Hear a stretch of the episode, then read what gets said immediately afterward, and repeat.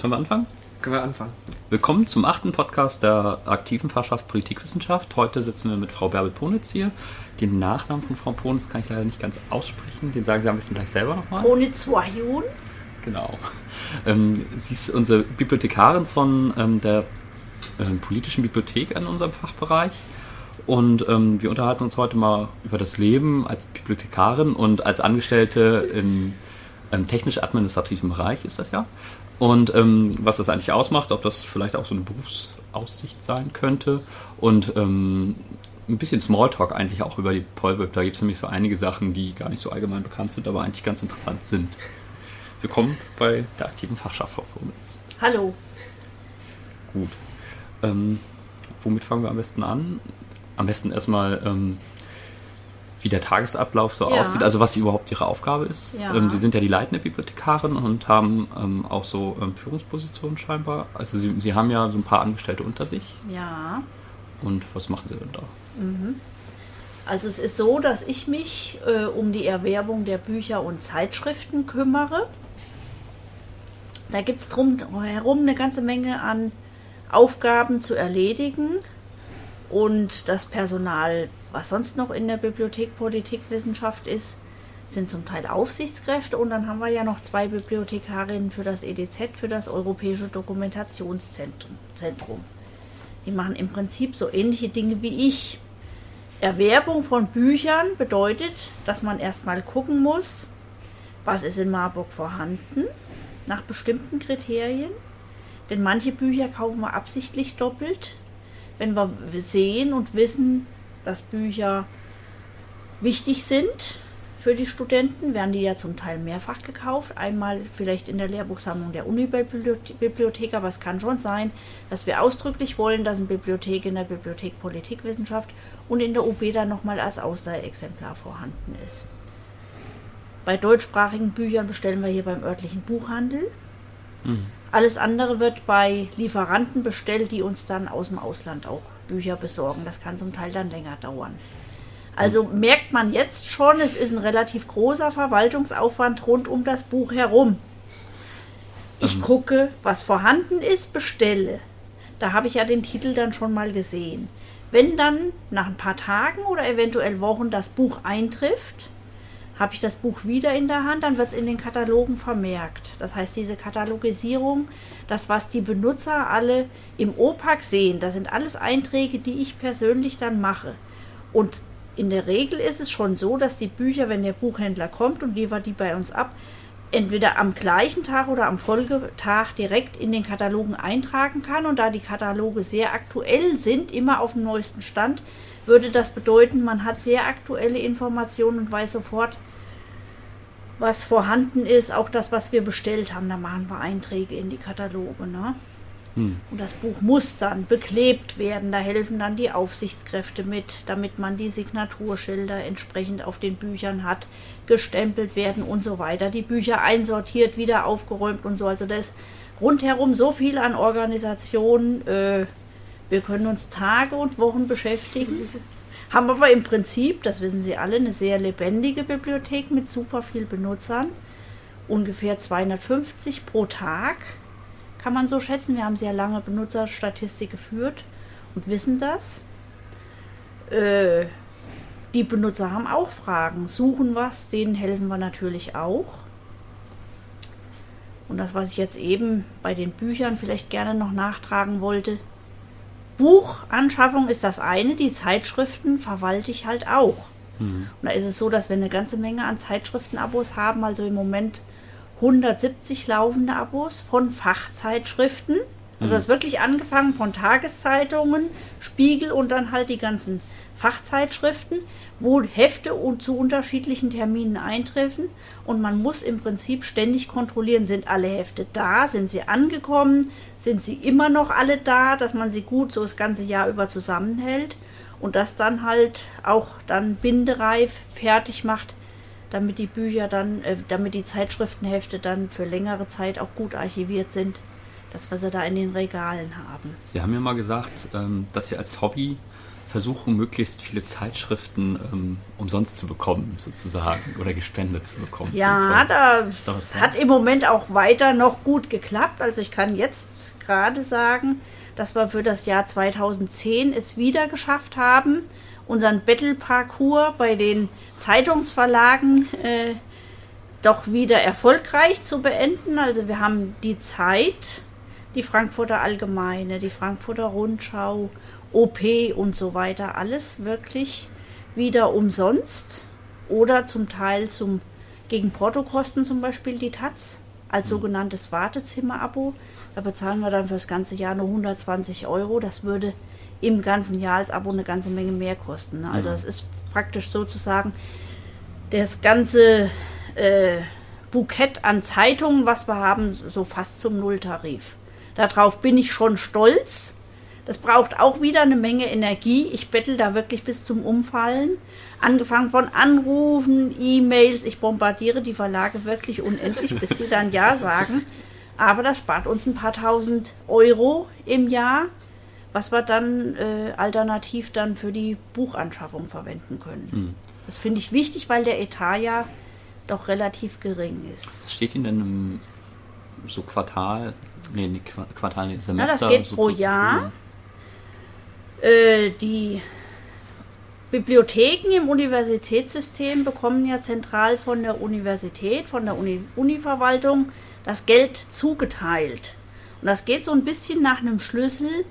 Anzahl der Studierenden, Größe der Bibliothek und da haben wir die beiden größeren Bibliotheken im Fachbereich 03 halt so gleich auf. Die Bibliothek Soziologie, hier mit uns mit der Politikwissenschaft. Wir haben für alles, was wir so erwerben im Jahr 16.000 Euro. Hm. Das ist eigentlich ein Hungerlohn, ja. das ist ganz wenig. Wenn man überlegt, ich hatte ja vorhin gesagt, wir haben 170 laufende Abos für Zeitschriften. Davon bezahlen, bezahlen wir ja nicht alle. Da sind einige auch dann umsonst. Aber wir bezahlen für die Zeitschriftenabos ungefähr die Hälfte, also so 8000 Euro. Und das heißt, es bleibt dann für den Bucherwerb bleiben im Prinzip eigentlich nur 8000 Euro übrig. Das ist sehr wenig Geld. Vergleicht man das, so eine gesellschaftswissenschaftliche Bibliothek, mit den Naturwissenschaften, ist es eigentlich fast lächerlich, was wir bekommen. Denn ich weiß von den Naturwissenschaften, dass die, weil die naturwissenschaftlichen Zeitschriften zum Teil auch sehr teuer sind und daran gemessen, die halt eine Menge Geld mehr kriegen, die zum Teil über 100.000 Euro oder sogar 200.000 Euro im Jahr haben. Mhm. Und daran gemessen sieht man eigentlich mal, wie wenig für Gesellschaftswissenschaften ausgegeben wird. Ne? Wir hatten da über Jahre hinweg immer nur diesen Betrag 16.000. Das hat sich kein bisschen gesteigert. Was sich steigert, sind die Abokosten pro Jahr für die Zeitschriften. Hm. Und was immer unendlich viel teurer wird, sind dann auch die Bücher auf dem internationalen Markt. Äh, mit den Kursschwankungen, dann äh, steigert sich das auch an Kosten. Und der Etat hat sich in den letzten Jahren nicht gesteigert. Das finde ich schon problematisch. Hm. Können Sie aber, sagen wir mal, noch ähm, so zusätzliche Gelder im laufenden Jahr dann noch bei der UB beantragen, falls Sie merken, dass Sie damit überhaupt nicht hinkommen? Oder müssen Sie wirklich mit den 16.000 so wirtschaften? Eigentlich ja.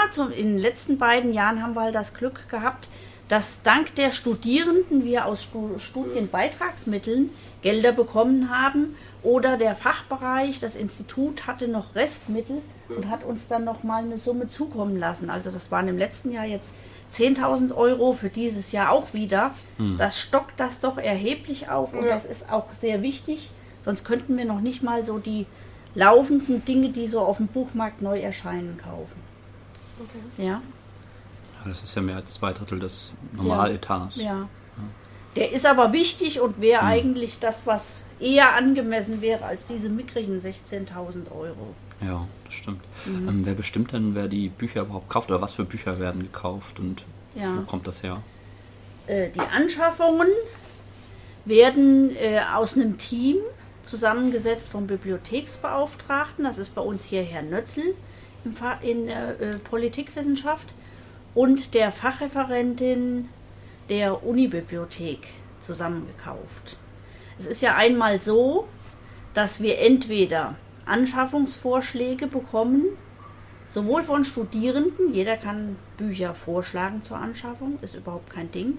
Dann guckten natürlich äh, Herr Nötzel und die Fachreferentin gemeinsam an, ob es möglich ist, Bücher zu kaufen. Genauso wie Professoren schlagen Bücher zur Anschaffung vor, die dann aus dem allgemeinen Bibliotheksetat gekauft werden sollen. Äh, und die Buchhandlungen hier aus Marburg, vor allem der Rote Stern, bringen uns Ansichtssendungen. Das ist auch immer eine ganz gute Grundlage so zur Kaufentscheidung. Haben wir dann immer so einen ganzen Bücherwagen voll, Was dann die beiden Also- drüber gucken. Also das sind dann deutschsprachige Bücher von deutschen Verlagen, die gerade frisch auf den Markt gekommen sind. Ach so, Und es ist natürlich noch mal was anderes, ein Buch in der Hand zu haben, mal reingucken zu können, Inhaltsverzeichnis angucken zu können oder so. Die Aufmachung des Buchs angucken zu können, das ist eine dezidiertere Kaufentscheidung, als wenn man nur so einen Titel hat. Das kennen Sie sicher selbst auch alle. Manchmal ist so ein Buchtitel äh, sehr vielversprechend, gibt dann im Endeffekt nicht so viel her. Und da bekommen sie dann direkt sozusagen die Bücher. Ja, ja, ja. Und wir lehnen die ab oder sagen, ja klar, die kaufen wir, schickt uns die Rechnung oder so, natürlich. Also alleine schon dieser Vorlauf, ein Buch zu kaufen, macht eine ganze Menge Arbeit. Ne? Also das ist rundherum doch eine ganze Menge. Und besonders in den äh, zu den Zeiten, wo wir sehr, sehr wenig Geld haben, fand ich es dramatisch. Das hat mich noch sehr viel mehr Zeit gekostet, weil man jeden Pfennig irgendwie dreimal rumdreht und immer wieder guckt und nochmal überlegt und diskutiert, nehmen wir das jetzt, nehmen wir es nicht. Also viel Geld auszugeben geht einem eigentlich wesentlich leichter von der Hand und lässt sich irgendwie so schneller so als Arbeitsgang erledigen.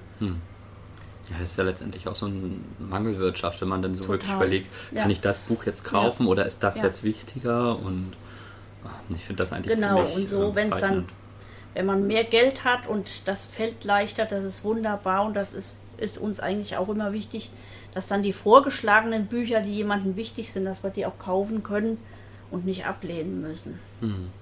Ähm, da hätte ich mal eine Frage zu. Ist das denn getrennt vom Europäischen Dokumentationszentrum? Also sind das denn zwei unterschiedliche Haushalte? Ja, ja, ja. Das Europäische Dokumentationszentrum hat nochmal einen eigenen Etat. Und wenn man jetzt sieht, das ist ja zwar eigentlich nicht so sehr groß, aber das hat einen zentralen, aus zentralen Mitteln wird das finanziell bestückt, hat dann auch 10.000 Euro. Das ist eigentlich nicht wenig für das EDZ alleine. Ne?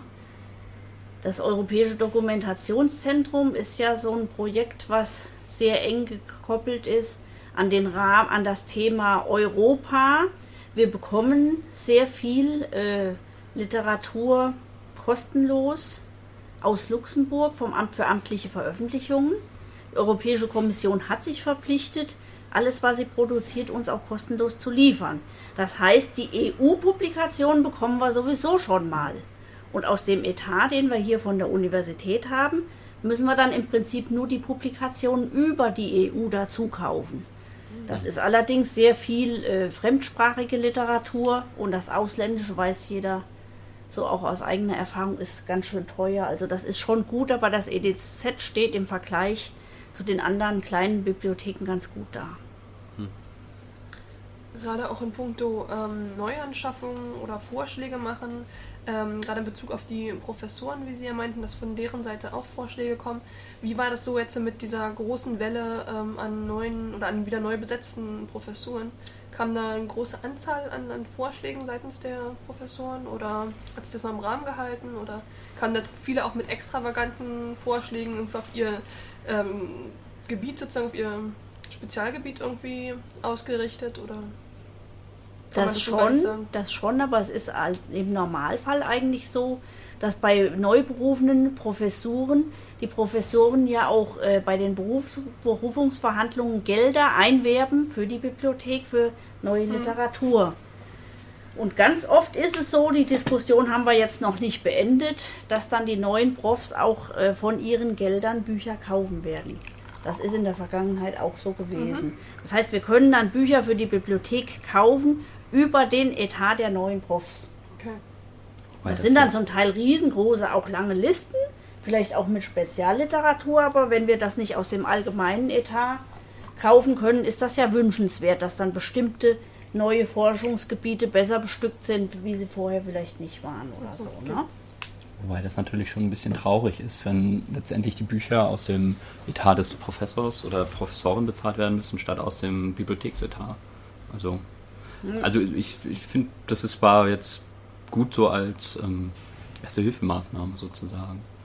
Aber es wäre natürlich viel besser, wenn äh, die Bibliothek einfach einen höheren Etat in der Hinsicht hätte. Ja, es ist aber auch in anderen Fachbereichen üblich, Hm. dass Professoren daraufhin verhandeln, dass es noch zusätzliche Mittel für die Bibliothek gibt. Vor allem, weil sie dann sehr oft, wie Sie selbst schon gesagt haben, sehr spezielle Literatur haben, die vielleicht die Allgemeinheit nicht so interessiert. Ne? Weil Sie müssen ja sehen, es ist so, das Geld, das wir so im Laufe des Jahres haben, vor allem für die Monographien, für die Bücher, da müssen wir ja auch gucken, dass wir die Semesterliteratur einkaufen. Und das ist das, was erstmal für alle super wichtig ist, wo viele Leute sich drauf stürzen. Das müssen wir auf jeden Fall da haben. Und alles andere, was sehr spezielle Literatur ist, finde ich es eigentlich okay, wenn das dann aus einem gesonderten Etat dazukommt. Das wertet die Bibliothek im Prinzip ja dann schon auch noch auf. Ja, ich wusste nicht, dass darauf sogar verhandelt wird bei den ähm, Das ist so. Berufungen. Ja. Was finde ich auch noch ganz interessant ist, wo wir gerade schon noch beim IDZ waren, ähm, da sieht man auch den Unterschied so ein bisschen, ähm, wie die ähm, Bücher sozusagen aufgestellt sind, systematisiert. Ja. Also ich finde es ja sehr beeindruckend, dass die Bibliothek ähm, systematisch aufgebaut ist. Also das EDZ jetzt leider nicht. Ähm, und mir ist es schon ganz oft so gegangen, dass ich im OPAC einfach Bücher gesucht habe ähm, zu einem bestimmten Thema, so fünf, sechs gefunden habe, mir das Buch aus der Bibliothek äh, Politikwissenschaften gesucht habe und da direkt im Regal geguckt habe, aber da nochmal 20 andere Bücher Genau. gefunden habe, die ich nicht im, äh, im, im wie heißt das, OPAC gefunden habe. Ähm, wie läuft das so ungefähr ab? Also setzen Sie sich dann einfach hin und lesen Sie jedes Buch durch? Ähm, kategorisieren Sie das nur so grob? Oder also gibt es da ein paar Tricks? Äh, Das ist äh, in der Tat wirklich eine sehr auf Zeit, auch wieder zeitlich aufwendige Geschichte, ist aber dann auch wieder was für den wissenschaftlichen Dienst. Also ich selbst bin ja im Prinzip, kann man ja jetzt fast so ahnen, nach dem, was ich schon so gesagt habe, eigentlich das ausführende Organ. Ich kaufe ein, beklebe die Bücher, vers äh, äh, äh, verzeichne sie für die Kataloge. Alles das, wo, wo man sich inhaltlich mit den Büchern beschäftigen muss, das machen, macht dann der wissenschaftliche Dienst. Äh, die Fachreferentin der Unibibliothek vergibt die Signaturen für die Bibliothek Politikwissenschaft. Früher hat das auch noch jemand von den Wissenschaftlern hier im Institut gemacht. Man hat aber gemerkt, dass die äh, äh, Wissenschaftler im Institut hier äh, auch so eingedeckt waren mit Arbeit, dass sie das einfach nicht mehr geschafft haben. Herr Hecker zum Beispiel hat früher die Signaturen vergeben für die Bibliothek Politikwissenschaft. Er hatte eine ganze Stelle im Institut, als er dann weg ist, blieb nur eine halbe Stelle übrig. Ist schon sehr augenfällig, also äh, das kann nicht mehr vom Institut jemand mitmachen, macht halt jetzt jemand von der Unibibliothek. Aber das ist ein bisschen so ein Flaschenhals. Die neuen Bücher sind da, ich verzeichne sie in den Katalogen und dann warten wir drauf, dass die Fachreferentin von der Unibibliothek dann mal Zeit hat, die Signaturen zu vergeben. Sie muss wirklich in die Bücher reingucken und mal gucken, wo passt das denn jetzt hin. Ne?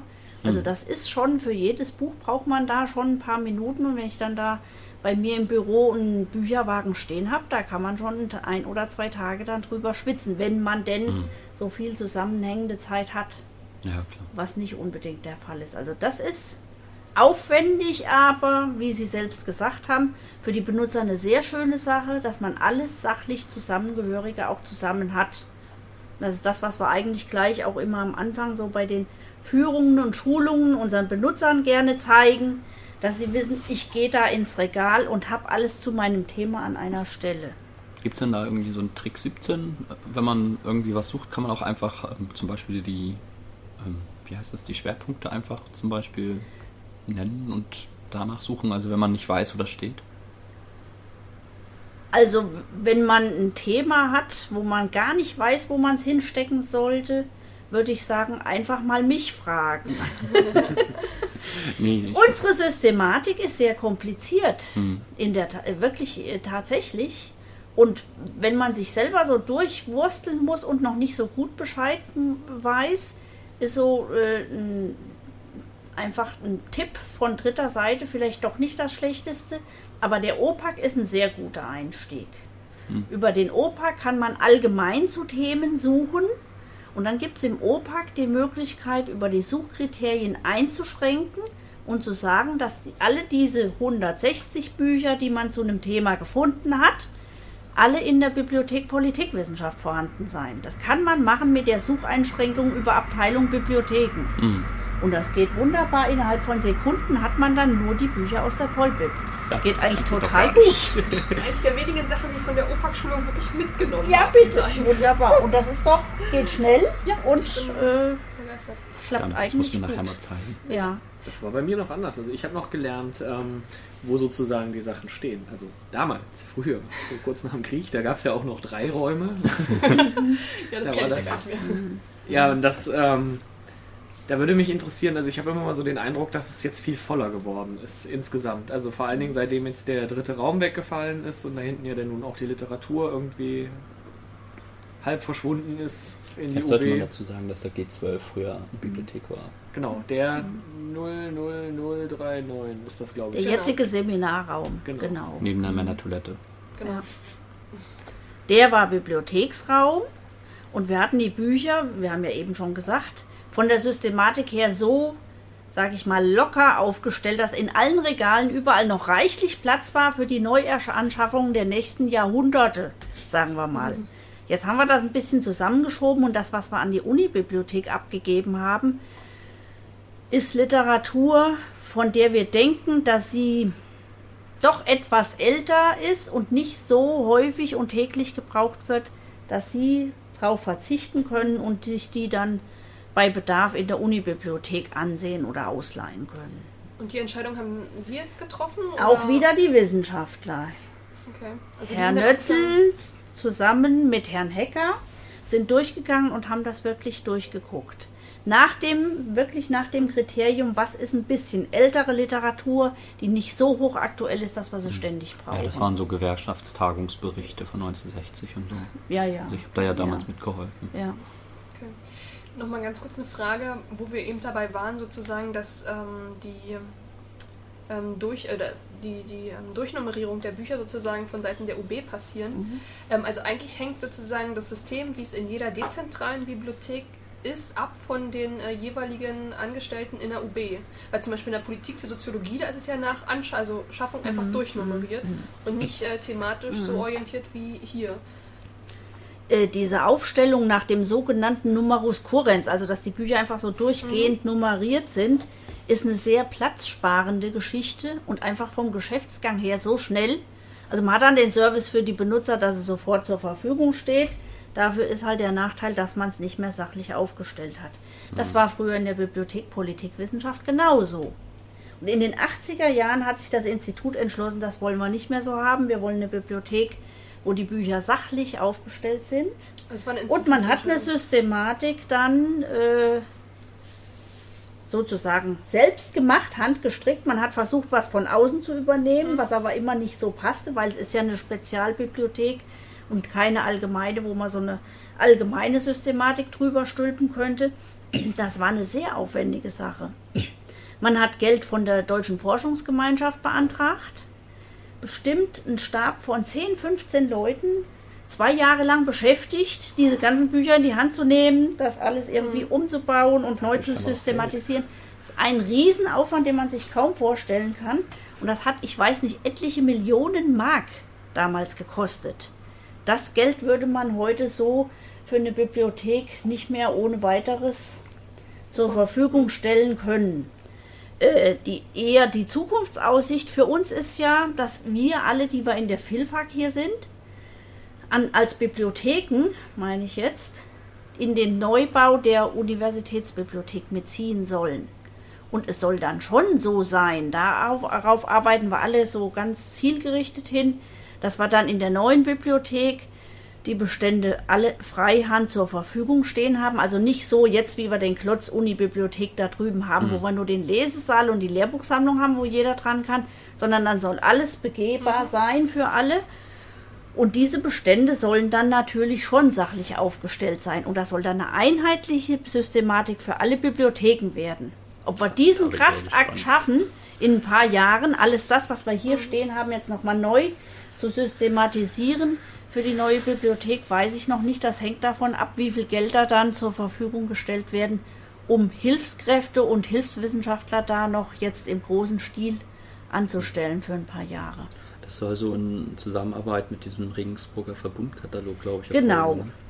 Diese Regensburger. Verbundklassifizierung ist was allgemeingängiges, was größere wissenschaftliche Bibliotheken inzwischen anwenden.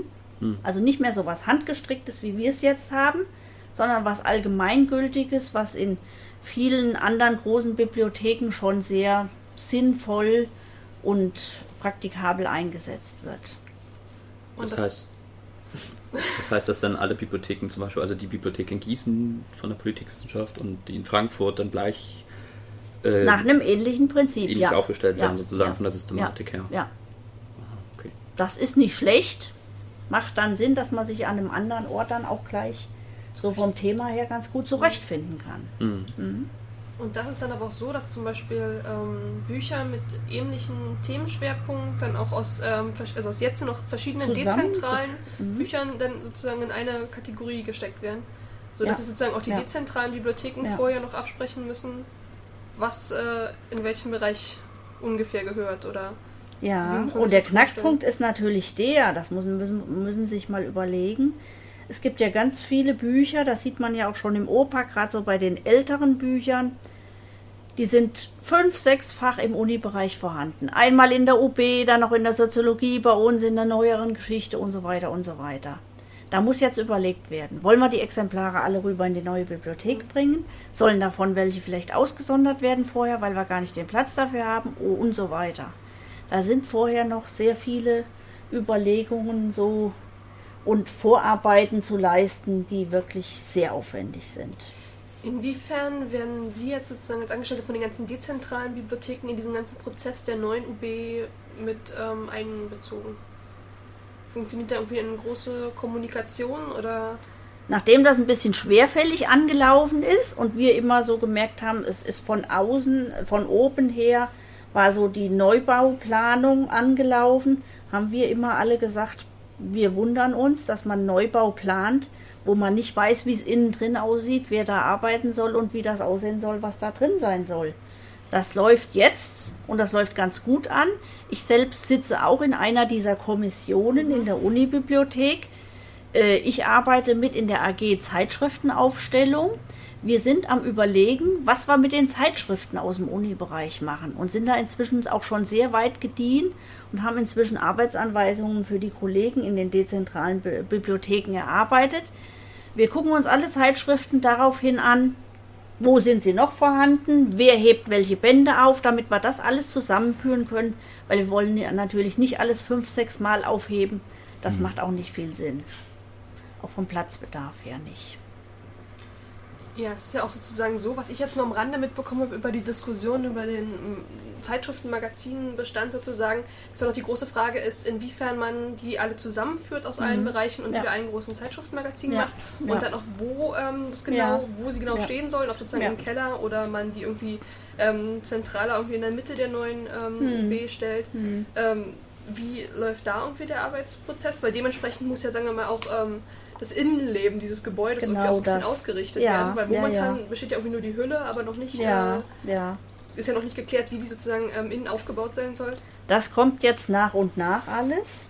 Wird, also wie gesagt, wir haben mehrere AGs. Das, was ich jetzt gesagt habe, war ein Beispiel. Die Zeitschriften AG. Es gibt natürlich noch viele andere Arbeitsgemeinschaften, die sich da auch konkret mit so Einzelproblemen der Bestandszusammenführung halt zusammensetzen.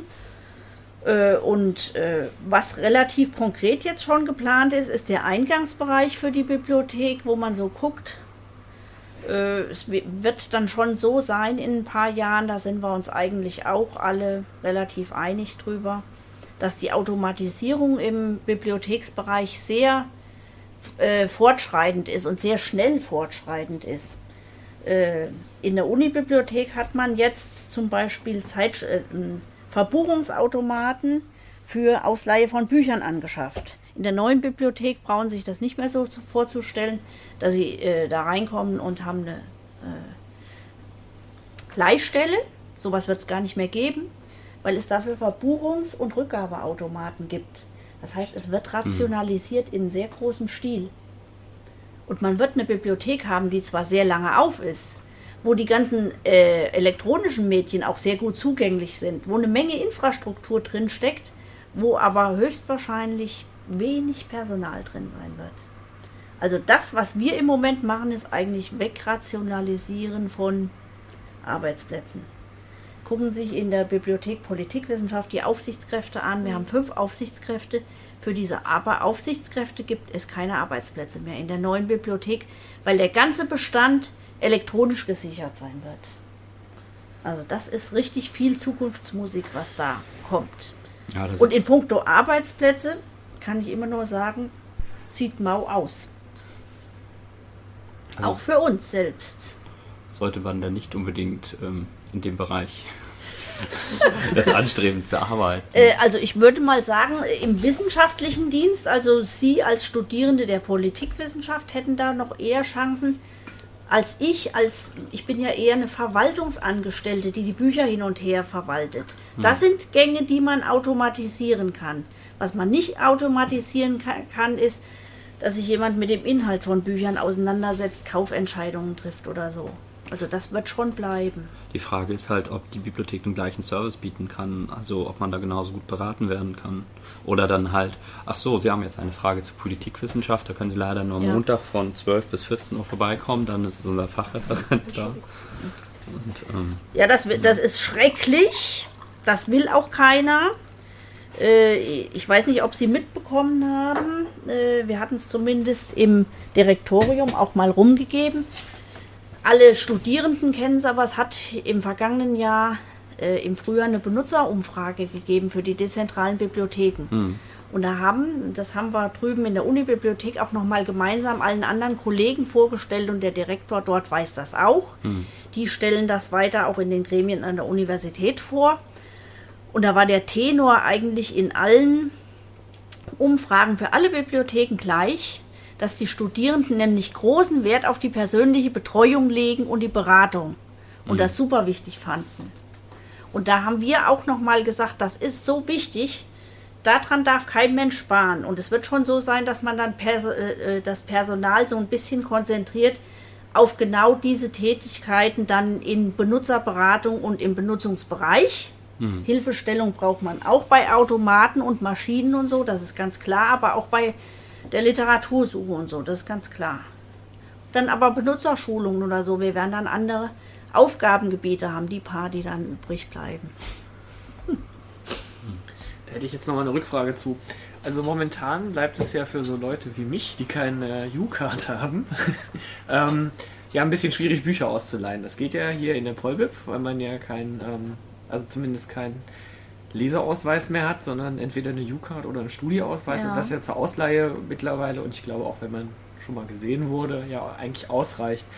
In der Zentralen wird das dann sicherlich mit den Automaten komplett wegfallen und jeder braucht seine Karte. Genau, ja. Dann gibt es einen zentralen Ausweis für alle, der maschinenlesbar ist und das war es dann. Wer keinen hat, hat dann keinen Zugang auch zu den entsprechenden PCs, denke ich mal. Ne? Das steht und fällt damit. also braucht jeder eine Karte mit einem RFID-Chip. Vielleicht noch mal ganz kurz, weil wir gerade sozusagen sowieso schon beim Thema UB sind oder neue UB sind. Ähm, inwiefern beeinträchtigt das auch jetzt schon Ihre Arbeit, so in puncto ähm, auch Neuanschaffung oder so? Müssen Sie da jetzt schon kontrolliert überlegen, ob man eventuell ein Buch in, sozusagen im gesamtuniversitären ähm, universitären Bereich irgendwie dann zum zweiten oder dritten Mal anschafft oder ähm, ist das Ihnen momentan noch freigestellt? Oder wie sieht das aus? Wir arbeiten seit Jahren schon eng mit der Unibibliothek zusammen. Wir hatten vorhin ja schon mal gesagt, der Etat war immer so klein, so mickrig, dass wir da schon aus Sparsamkeitsgründen immer auch geguckt haben. Kann man irgendwie auf das Exemplar zum Kauf in der Polbib verzichten oder brauchen wir es unbedingt, weil es so essentiell ist. Aber jetzt natürlich ist das die Absprache schon noch enger, das ist ganz klar. Und es ist alles darauf ausgerichtet, was wird man nachher da in der neuen Bibliothek zusammenführen. Also man Ja. bereitet sich sozusagen jetzt auch schon auf die Einrichtung dieser neuen UB vor. Das Personal zum Beispiel ist schon zusammengezogen. Alles, was an Personal im Bibliotheksbereich hier an der Universität ist, ist inzwischen schon unter Federführung der Unibibliothek, ist dort etatisiert worden. Was bedeutet dann konkret, dass natürlich der Direktor der äh, Universitätsbibliothek das Sagen hat. Die Fachbereiche können nur insofern mitsprechen bei der Gestaltung der Bibliothek, wenn sie, es gibt noch Verhandlungen jetzt dann mit der Unibibliothek und den einzelnen äh, Fachbereichen. Im Fachbereich 03 ist das noch nicht geschehen. Und da kann, sollten sich die Institute doch unbedingt tunlichst überlegen, was ihnen wichtig ist an Bibliotheksservice, an bestimmten Etats oder was sonst noch, was ihnen so wichtig ist, dass sie es unbedingt behalten wollen und auf was geachtet werden soll. Diese Verhandlungen, die kommen mit der UB, entweder in diesem Jahr, vielleicht auch erst im nächsten Jahr. Da ist wichtig, dass man da noch ein bisschen Druck macht, um das zu erhalten, was man erhalten will. Als Institut jetzt. ne? Ja, Vielleicht noch, auch noch eine letzte weitere Frage zu der ganzen Sache. Ähm, da ja das Europäische Dokumentationszentrum bis dato ähm, von sozusagen externen Geldern oder zentralen Geldern sozusagen sich selbst finanziert, ähm, wie sieht das aus? Muss es dann weiterhin gesondert sozusagen ähm, auch auftauchen oder kann man das dann auch auseinanderreißen, beziehungsweise ist dann irgendwie noch schwer?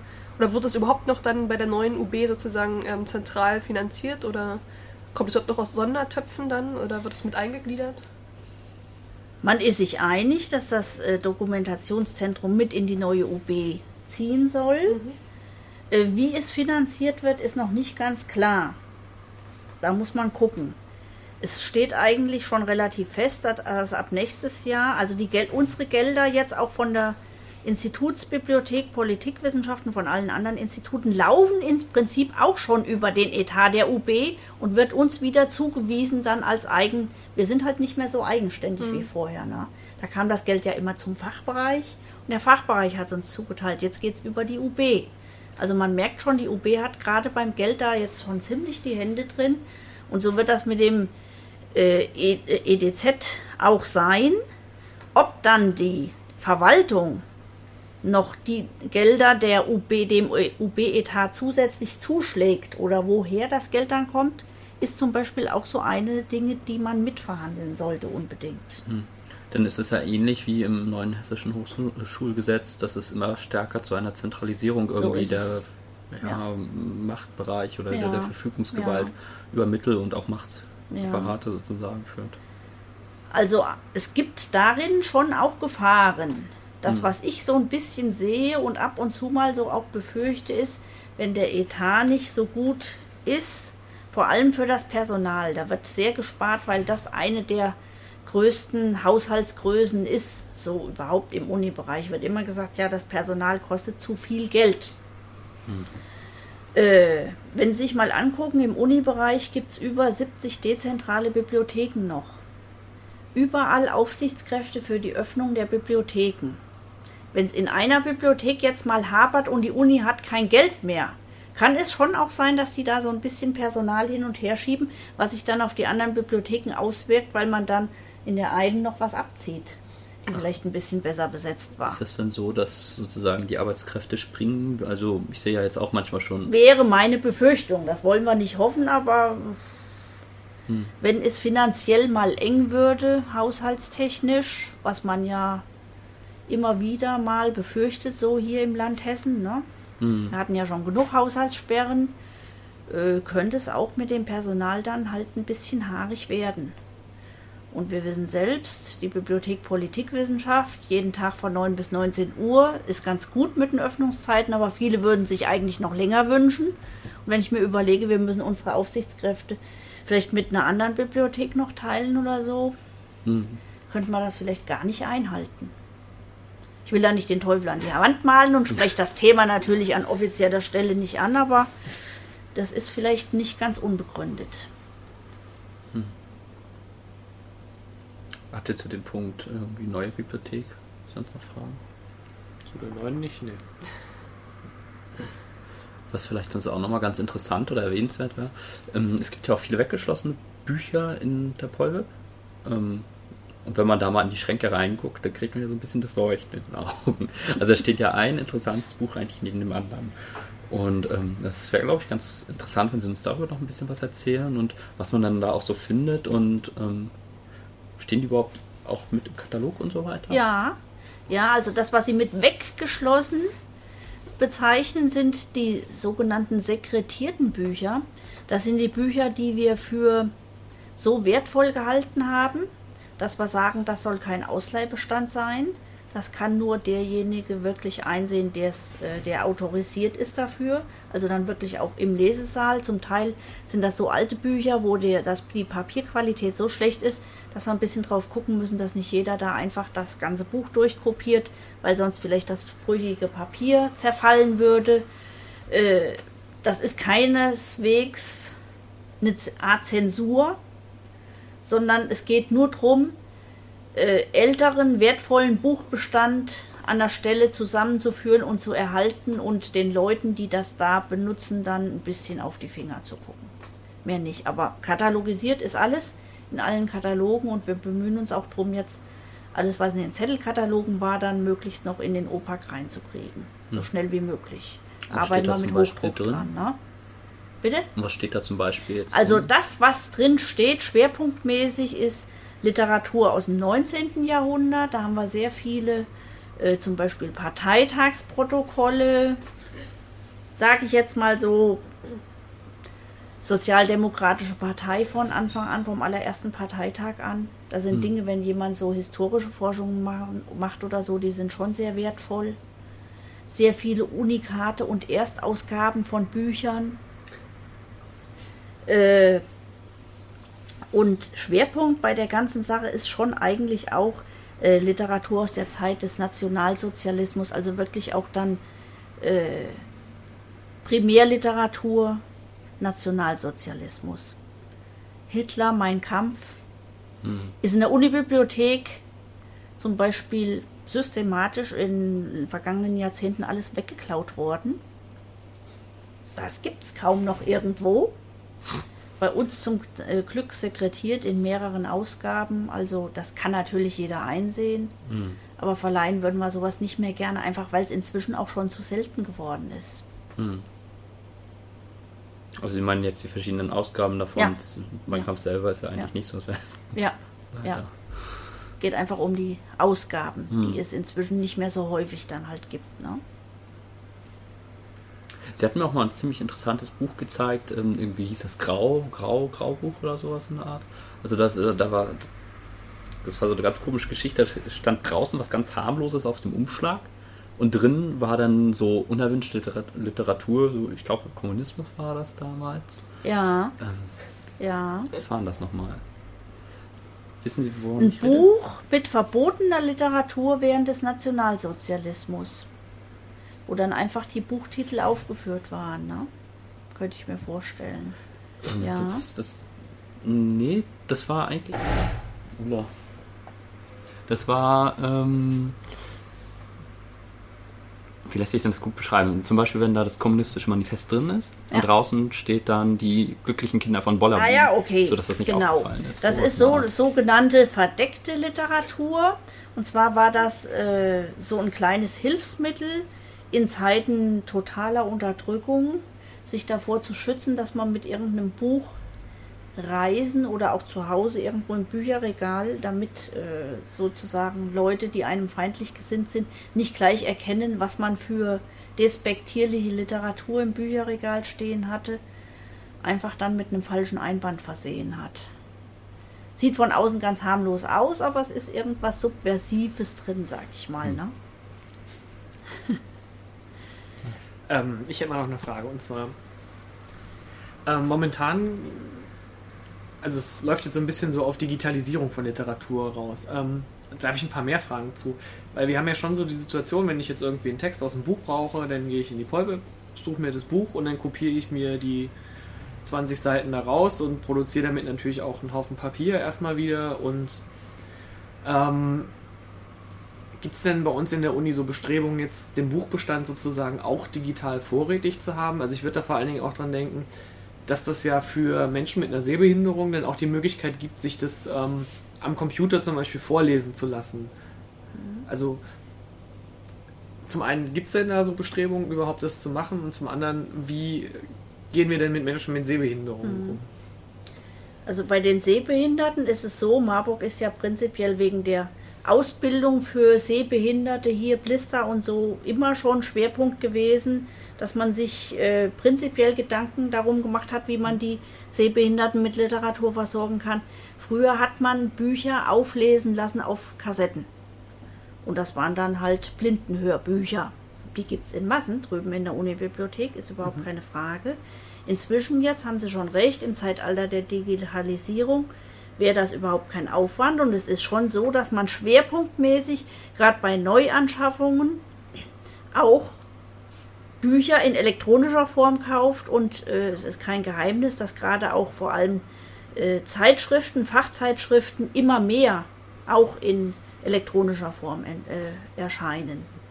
Äh, die Unibibliothek hat zusammen mit dem Land Hessen richtig auch als Konsortialvertrag von großen Verlagen ganze Pakete mit elektronischen Büchern gekauft.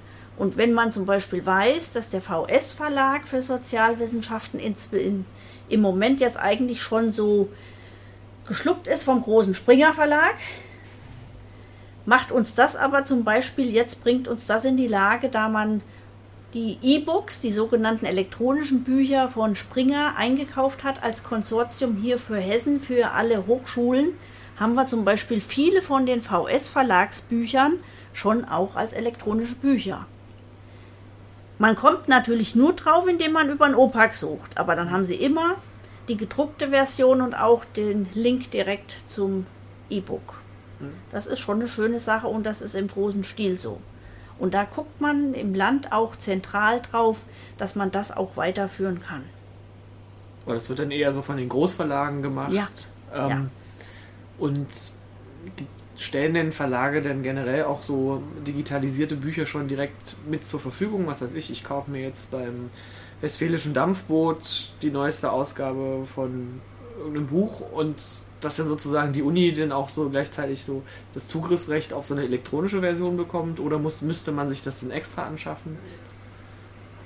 Die Verlage sind da schon äh, ganz schlau in ihrer Verkaufstaktik. Die geben nichts umsonst raus. das heißt, ja. wir bezahlen für die Printversion genauso gut wie für das E-Book. Ja. Und genauso ist es mit den äh, Fachzeitschriften. Äh, wir haben gerade ein paar äh, von unseren fremdsprachigen Fachzeitschriften umgestellt. Die kriegen wir überhaupt nicht mehr als Printversion. Hm.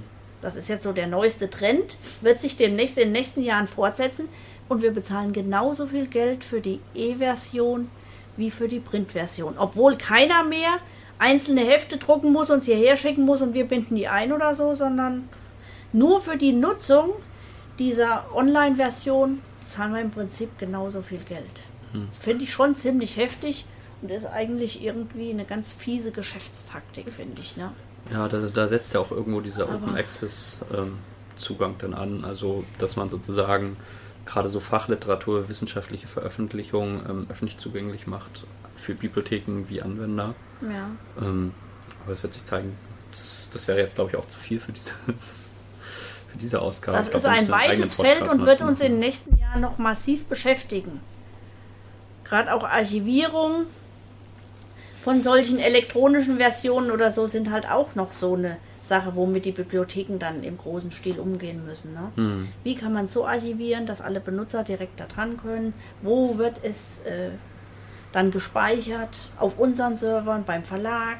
Wie lange haben wir da die Zugriffsrechte und sowas alles, sind alles hochkomplizierte mhm. Fragen, mit denen sich noch Scharen von Juristen höchstwahrscheinlich beschäftigen werden. Ja, die Frage ist dann auch immer, wie, man da, äh, wie darf man es konsumieren? Also ich habe auch schon so ja. Schreckenstories dann gelesen, dass Ausdrucken nicht erlaubt ist und Kopieren und Abspeichern nicht und man muss sich dann den ganzen Tag an den Computer setzen, an diesen einen Terminalplatz in der Uni und muss da das lesen. Also es kommt immer auf den Verlag natürlich drauf an. Das passiert bei englischen so. Büchern. Doch, leider ab und zu schon dass die dann auch äh, das technisch so äh, gespeichert haben, dass man leider wirklich nicht sich ganze Kapitel ausdrucken kann oder so. Mhm. Ganz miese Masche. Bei den deutschen Verlagen ist das nicht so. Zum Glück. Zum Glück. Ich habe so ein Journal gelesen, Journal for äh, ähm, so ein Economic Journal. Ähm, das werde ich in den Shownotes noch verlinken, um die anzuschwärzen. Ähm, die haben wild große A's und B's in den Text eingestreut.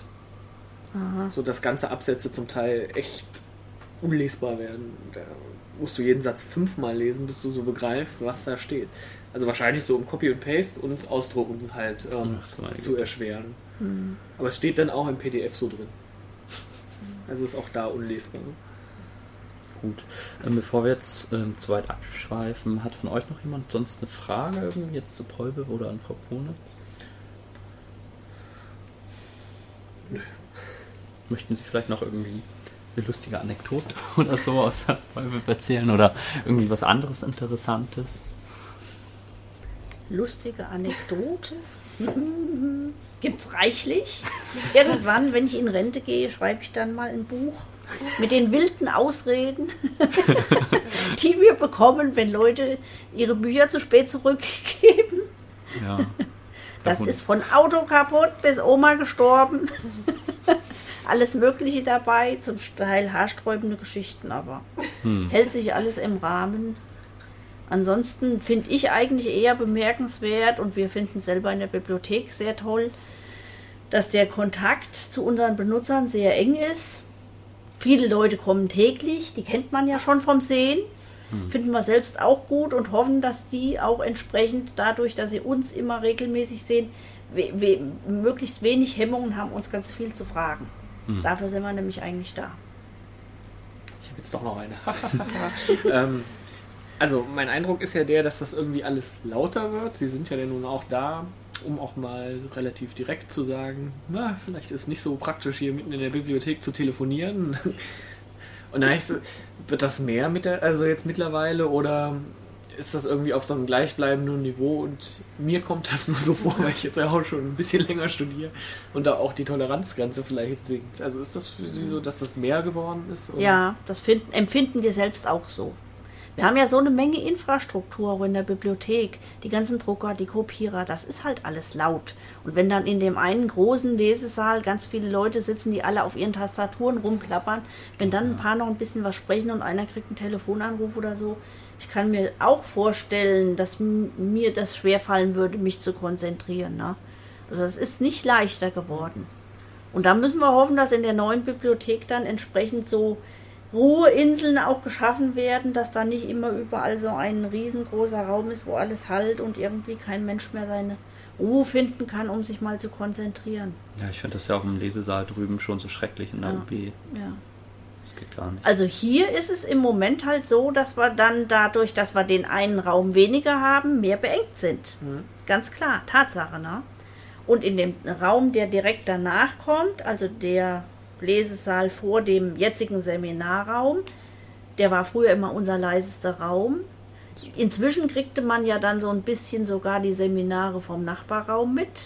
Da haben wir dann jetzt beim Bauamt auch drauf gedrungen, dass die nochmal gucken, an was es liegt. Die haben es angeblich behoben, also da kann ich nur alle bitten, wenn es da irgendwie noch Störungen gibt, uns das bitte nochmal zu sagen, dass wir da nochmal nachhaken. Da sind wir ganz wild hinterher, weil wir wissen, dass alle auch darauf angewiesen sind, da ruhig zu arbeiten. Mhm. Das ist gut. Gut, dann ähm, vielen Dank für das Gespräch, Frau Ponitz. Ähm, Bitte, gerne. wir wünschen noch einen schönen Tag. Bis zum nächsten Mal. Ciao.